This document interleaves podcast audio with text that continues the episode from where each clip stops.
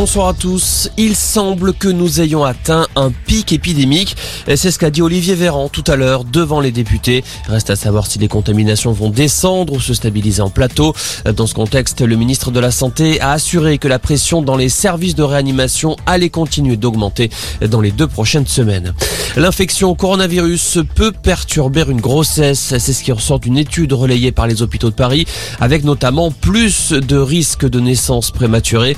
Un phénomène deux fois plus important chez les patientes atteintes par le virus. Ces conclusions vont dans le sens de précédentes études. De son côté, Pfizer se veut optimiste au sujet de sa pilule contre le coronavirus. Le laboratoire américain annonce que son traitement réduit de près de 90% les hospitalisations et les décès chez les personnes à risque.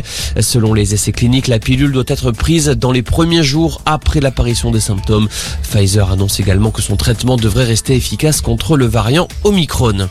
Il est entendu depuis ce matin. Alexandre Benalla est en garde à vue.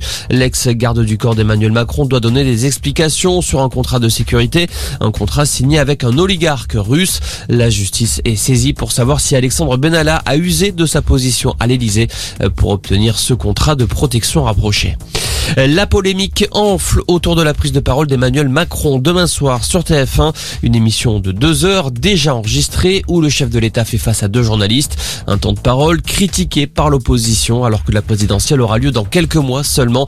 Valérie Pécresse a saisi le CSA. De son côté, Marine Le Pen dénonce une inégalité de traitement. Et puis c'est officiel, Claude Puel n'est plus l'entraîneur de Saint-Etienne. Le club l'annonce sur les réseaux sociaux. Les Verts connaissent une première partie de saison très compliquée. Ils sont derniers de Ligue 1 avec seulement deux victoires. Claude Puel devrait être remplacé par Pascal Duprat, ancien entraîneur de Caen ou encore de Toulouse. Voilà pour l'essentiel de l'info. Excellente fin d'après-midi.